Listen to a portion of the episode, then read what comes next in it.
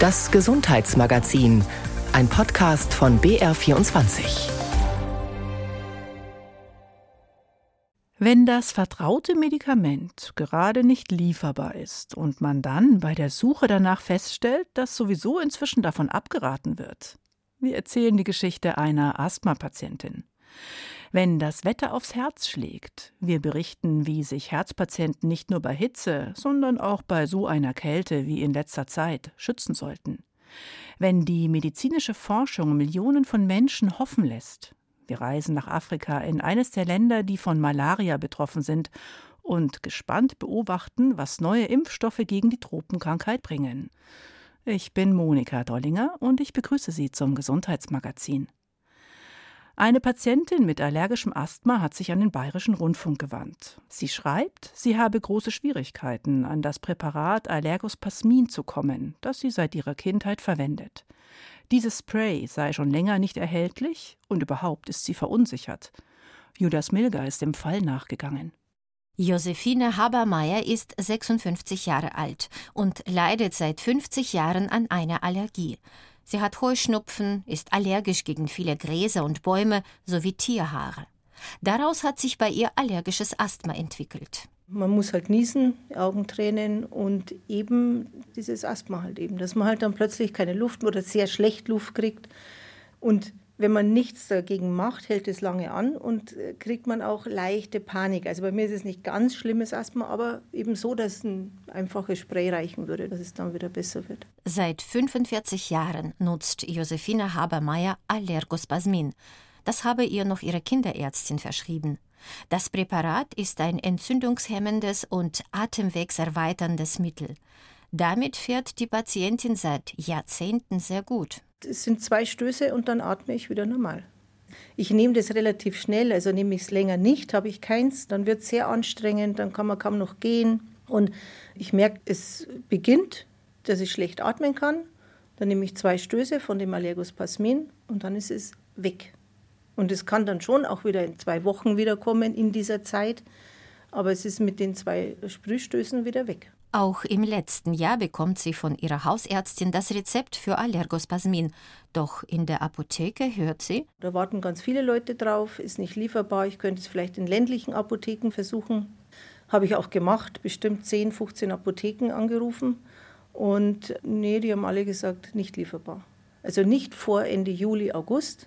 Und da habe ich es dann wieder versucht, weiterhin nicht lieferbar. Und jetzt vor zwei Wochen oder drei habe ich mal wieder nur ins Internet geschaut und da stand noch das Gleiche dran. Josefina Habermeier googelt das Medikament und findet die Information der AOK Niedersachsen, dass Allergospasmin sowie das ähnliche Präparat Arane als Wirkstoffkombination medizinisch nicht sinnvoll seien. Und eine Verordnung auf Rezept sollte aus Gründen der Wirtschaftlichkeit nicht erfolgen. Josefina Habermeier ist ratlos. Warum darf sie ihr bewährtes Allergospasmin nicht mehr nehmen? Was ist mit den Wirkstoffen nach 45 Jahren verlässlicher Medikation plötzlich falsch? Sie wendet sich an den Bayerischen Rundfunk. Wir fragen einen Spezialisten. Professor Jürgen Beer ist am LMU-Klinikum in München zuständig für Lungenerkrankungen und erklärt zunächst, dass Allergospasmin zwei Wirkstoffe enthält. Reproterol ist ein Beta-2-Sympathomimetikum, was zu einer direkten, unmittelbaren, innerhalb von Minuten erfolgenden Erweiterung der Bronchien führt. Und der zweite Anteil ist das Dinatrumchromoglycat oder Dinatrumchromoglycinsäure. Das ist ein Medikament, was eine Stabilisierung der Mastzellen herbeiführen soll, was gegen Allergie wirken soll. In vitro, das heißt im Reagenzglas, tut es das auch. Am Patienten tut es das, wie wir das heute wissen, nahezu nicht. Und das sei einer der Gründe, weswegen das Medikament mittlerweile aus den aktuellen Therapieleitlinien verschwunden sei. Neue Studien belegen, so Beer, dass die Chromoglycinsäure vor allem einen Placebo-Effekt hat und kaum wirkt. Und Reproterol ist als Wirkstoff nicht unproblematisch. Wenn man inhalierbare bronchial erweiternde Medikamente wie das Reproterol, was in Allergospasmin enthalten ist, ohne zusätzliche Gabe eines inhalierbaren Cortisons verabreicht, dann ist die Häufigkeit von schweren Asthmaanfällen, die zu Klinikaufenthalten, zu Notaufnahmebesuchen führen, deutlich erhöht. Und es gibt auch Daten, die darauf hinweisen, dass es zu einer erhöhten Asthma-Sterblichkeit kommt. Die sind schon Anfang der 2000er Jahre in den USA in großen Studien mit Tausenden von Patienten erhoben worden. Deswegen bekommen Patienten heutzutage in erster Linie inhalierbares Cortison. Josefine Habermeier hat das auch schon ausprobiert. Also ein Cortisonspray, da bin ich dann so fünf Tage lang heiser, nur bei einer Benutzung. Es hilft gegenüber die Atembeschwerden, aber ich bin dann richtig heiser. Für solche Patienten hat Jürgen Beer Alternativen. Es gibt auch das Montelukast, auch das hat einen entzündungshemmenden Effekt, das wird als Tablette eingenommen. Und dann gibt es noch mechanische Hilfen, es gibt sogenannte Spacer, also Vorschaltgeräte, sodass das Spray nicht direkt in die Mundhöhle kommt, sondern über ein Plastikgefäß sozusagen inhaliert wird, sodass weniger von dem Cortison sich im Mund und Rachen und am Kehlkopf ablagert, was die Ursache für die Heiserkeit ist.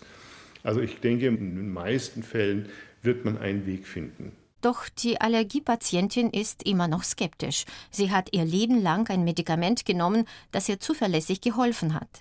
Sie hat einfach Angst, etwas Neues auszuprobieren. Angst habe ich davor, dass es halt nicht so wirkt, akut.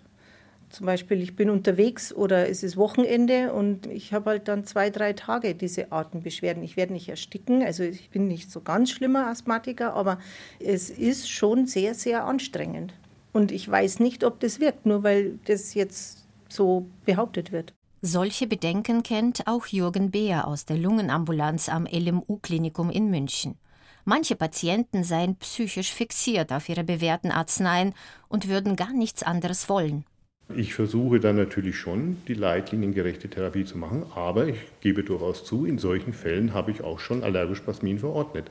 Bin da jetzt nicht jemand, der nicht pragmatisch handeln kann, wenn erforderlich wird es natürlich auch verordnet, aber immer mit dem Hinweis, und das wird dann auch schriftlich in meiner Akte festgehalten, dass ich den Patienten über mögliche negative Konsequenzen, über das Abweichen von der Leitlinie und der besseren angebotenen Therapie informiert habe und er aber dann aus eigenem Antrieb das nicht akzeptiert. Theoretisch kann also Josephine Habermeier auch weiterhin ihr Allergospasmin nehmen. Im Moment hat sie noch etwas vom alten Spray von vor zwei Jahren, bald ist es aber leer. Auf unsere Anfrage schreibt der Zulassungsinhaber von Allergospasmin, Beatrice Healthcare GmbH, dass das Medikament auch in der 10 Milliliter Packungsgröße voraussichtlich Anfang Februar wieder verfügbar sein wird. Gute Nachricht für Josephine Habermeier, die doch am bewährten Medikament festhalten möchte. Ja, ich denke, äh, die Leute sollten selber entscheiden, was sie nehmen wollen, auch mit dem Hintergrund, dass es vielleicht Nebenwirkungen geben könnte, aber man muss es selber entscheiden, ob es einem gut tut oder nicht. Und dennoch hat Professor Beer für Josephine Habermeier und viele andere Patienten mit allergischem Asthma einen wichtigen Tipp. Das muss man ganz klar sagen, eine solche Therapie gehört in die Hände eines Lungenfacharztes zumindest. Und viele der Lungenfachärzte sind ja zusätzlich Allergologen und dementsprechend ist das sozusagen eine Kombination, die sehr sinnvoll ist, weil ja viele Lungenerkrankungen eben auch allergologische Hintergründe haben. Und deshalb ist dieses äh, eine Vorstellung einem solchen Arzt oder in einer solchen Praxis oder auch in unserer Spezialambulanz das, was ich anraten würde. Asthmatiker haben es übrigens bei so kalten Temperaturen wie in den letzten Wochen schwerer, denn dann ziehen sich die Atemwege zusammen und die kalte Luft reizt Lungen und Bronchien. Aber auch andere Patientinnen und Patienten sollten bei Kälte ein bisschen mehr auf ihre Gesundheit achten als sonst. Denn für den Körper bedeutet Kälte Stress. Stresshormone wie Adrenalin und Noradrenalin werden in der Kälte leicht erhöht im Blut gefunden. Dann kann es sein, dass der Blutdruck ansteigt über den Anstieg der Stresshormone im Blut. Natürlich kann das eben auch die Durchblutung am Herzen gefährden, insbesondere wenn da eine Vorerkrankung vorliegt. Bei einem Herzgesunden sollte an und für sich durch die Exposition in der Kälte jetzt nichts an der Durchblutung des Herzens passieren. Bei Kälte, sagt der Kardiologe Professor Heribert Schunkert vom Deutschen Herzzentrum in München, gerät der Körper in einen gewissen Alarmzustand und in Stress. Ist der Körper doch permanent bestrebt, die Körpertemperatur auf ca. 37 Grad zu halten.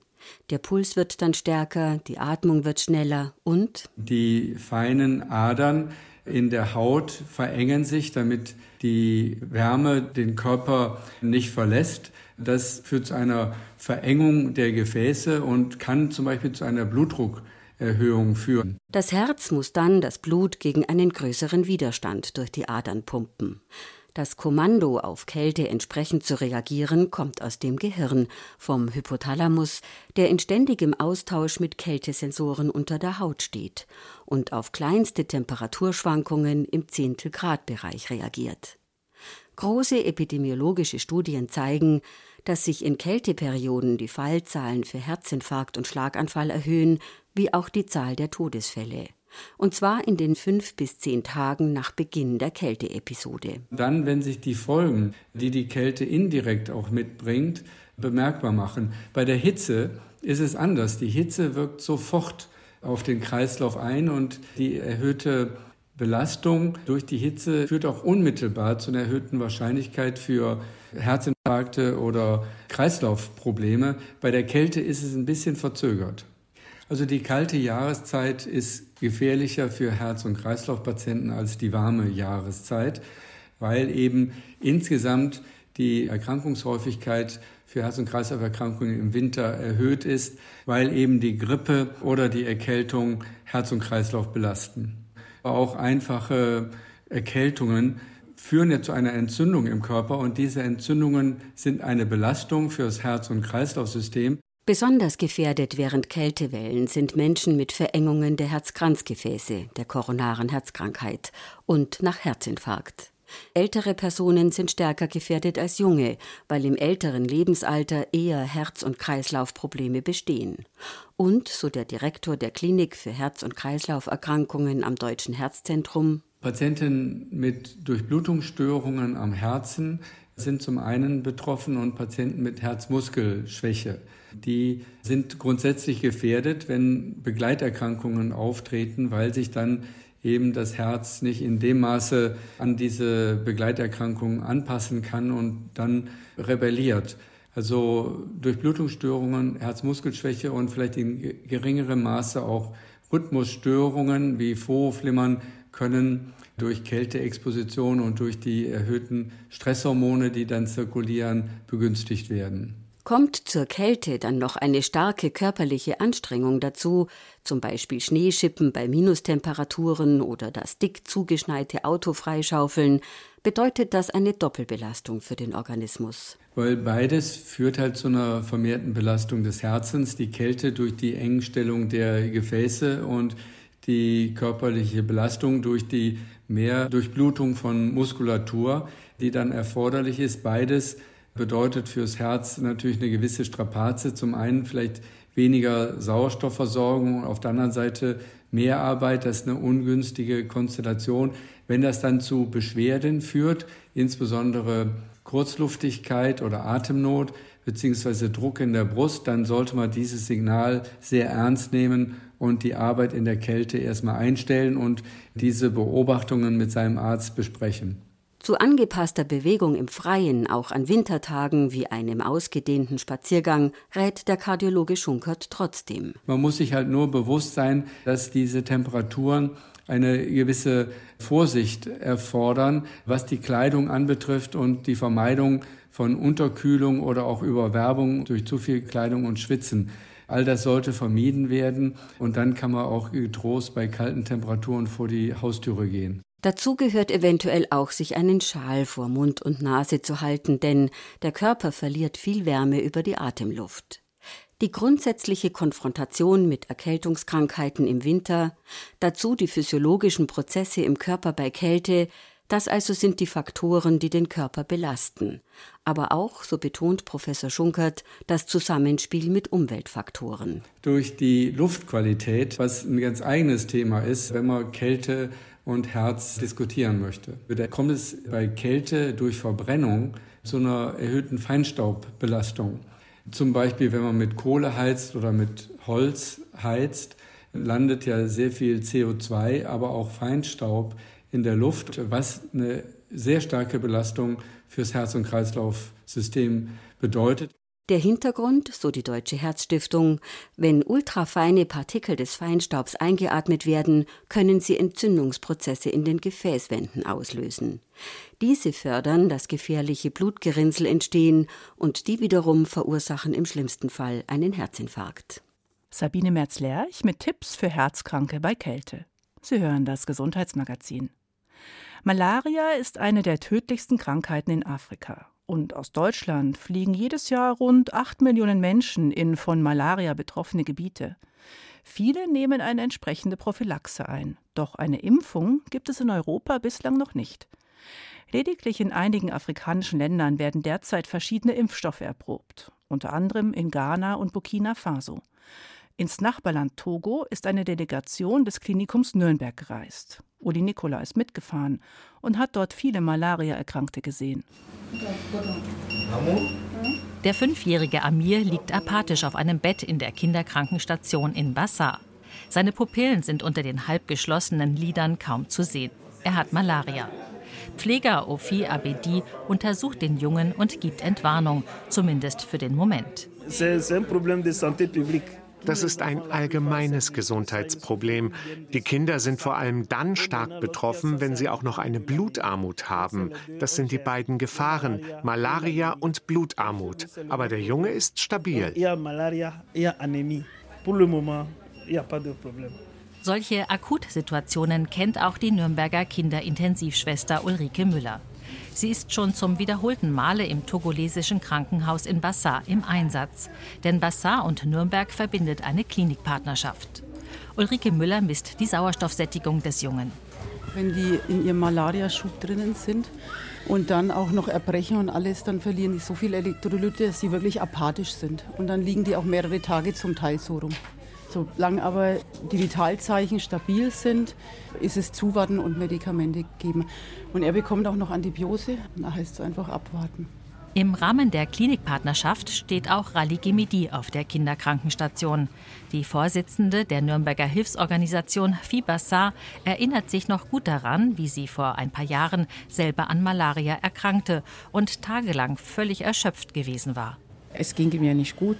Ich war schwach und habe ich gesehen, man landete echt im Koma. Ich habe nur geschlafen. Ich war richtig müde. Ich habe 15 Stunden geschlafen, aber trotzdem war ich immer noch müde. Parasiten verursachen die Tropenkrankheit Malaria und sie werden durch einen Mückenstich auf Menschen übertragen. Eine schwere Malariaerkrankung kann die Organe massiv schädigen, sagt Internist Dr. Bernd Langenstein, der mit der Delegation des Nürnberger Klinikums zum zweiten Mal in Togo ist. Die kann Gerinnung des Gehirns, die Lunge, die Niere, die Leber, Blutwerte betreffen. Also es ist ein ganz schweres Krankheitsbild. Weil eine ausgeprägte Blutarmut macht natürlich wieder Sekundärschäden an allen wichtigen Organen. Rund eine halbe Million Kinder stirbt jedes Jahr weltweit an Malaria. Daher wird seit einigen Jahren zu Impfstoffen geforscht, auch an der Oxford University. Seit Herbst 2023 empfiehlt die Weltgesundheitsorganisation den Malaria-Impfstoff R21 Matrix M. Es ist das zweite für Kinder empfohlene Vakzin. Der togolesische Pfleger Ofi Abedi ist eher verhalten optimistisch, was die Malaria-Impfung angeht, und im Krankenhaus im Bassar ist sie auch noch nicht verfügbar. In verschiedenen Publikationen wird dafür geworben, aber wie effizient die Impfung wirklich ist, das wissen wir nicht. Die Rede ist von 80 bis 90 Prozent. Doch wir warten noch ab, welche Erfahrungen bei den Forschungen in den Nachbarländern Ghana und Burkina Faso gemacht werden. Ortswechsel nach Unterfranken in die Missio-Klinik. Dorthin kommen pro Monat drei bis vier Patienten mit Malaria. Chefarzt Professor August Stich leitet dort die Fachabteilung Tropenmedizin. Malaria kann man umso besser behandeln, je früher man damit beginnt, sagt er. Eine in Europa zugelassene Malaria-Impfung gibt es bislang nicht. Das, was wir sehen, ist die Entwicklung einer sogenannten Semi-Immunität. Das bedeutet, dass ein Gleichgewicht entsteht zwischen der Abwehrlage des Patienten, des Menschen und den eindringenden Parasiten. Das ist aber keine, wie wir sagen, sterile Immunität, die die Infektion komplett abwehrt, sondern es ist der Versuch des Körpers, sich gegen die schweren Folgen der Malaria zu wehren. Und das versucht man über die Impfung mehr oder weniger zu imitieren. Eine Impfung gegen Malaria bedeutet nicht, dass man nicht mehr erkrankt, sondern dass der Körper besser mit den Erregern klarkommt. Bislang wird dies erst in wenigen Ländern ausprobiert, wie beispielsweise in Ghana und Burkina Faso. Die Zielrichtungen der Impfungen, die aktuell schon vorliegen bzw. entwickelt werden, sind einzig für den Schutz der Bevölkerung in den hochendemischen Gebieten. Und da sind die Impfungen auch nicht die alles entscheidende Lösung, sondern ein Baustein in einem ganzen Katalog von Maßnahmen zur Bekämpfung der Malaria in den jeweiligen Ländern. Südsudan, Kongo und Nordnigeria sind nur einige Beispiele für politisch instabile Regionen mit geringen Chancen auf eine Malaria-Behandlung oder Impfung. Eine Lösung des Malaria-Problems sieht Professor Stich vor allem durch eine weltweite Solidarität und Unterstützung für die jeweiligen Länder. Also das sind verschiedene Maßnahmen und die wichtigsten davon sind einmal eine Stärkung des Gesundheitssystems dass wir wirklich Medikamente haben, die wirksam sind gegen die Erkrankung, die auch der Resistenzentwicklung entgegenarbeiten. So etwas gibt es. Und es muss zur Anwendung gebracht werden. Es muss qualifiziertes Personal vor Ort sein. Und zweitens, die andere große Maßnahme ist der Einsatz von imprägnierten Moskitonetzen, die beschichtet sind mit einem Insektizid das die Moskitos abtötet, bevor sie überhaupt zum Stechen gekommen sind. Zurück ins Krankenhaus im togolesischen Bassar. In einem kleinen Labor untersucht Ahmed Al-Fasika verschiedene Blutproben, auch die des fünfjährigen Patienten Amir. Der Labortechniker färbt die Zellen ein und nach einer halben Stunde kann er unter dem Mikroskop sehen, wie stark das Blut infiziert ist.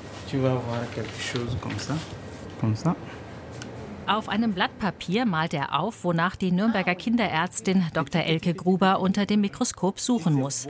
Denn in Deutschland sieht sie solche Fälle selten. In einem Blutkörperchen sind zwei Parasiten drinnen.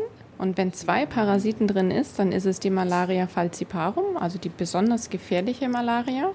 Und wenn aber nur eins alleine drinnen ist, dann ist es auch Malaria und sicherlich auch eine schlimme Krankheit. Aber das andere ist wohl viel schlimmer für den Patienten. Und das hat jetzt der kleine Junge? Genau, der hat jetzt leider die schlimme Variante, die Falciparum malaria. Also doch keine Entwarnung. Im Krankenhaus von Bassar sind 70 Prozent der Kinder mit dieser tödlichen Krankheit infiziert, erzählt Labortechniker Ahmed Al-Fasika. In 10 child we have uh, seven malaria. Yes. yes. Doch es gibt einen Hoffnungsschimmer. Weltweit ist die Zahl der Menschen, die an Malaria gestorben sind, in den vergangenen zwei Jahren leicht gesunken.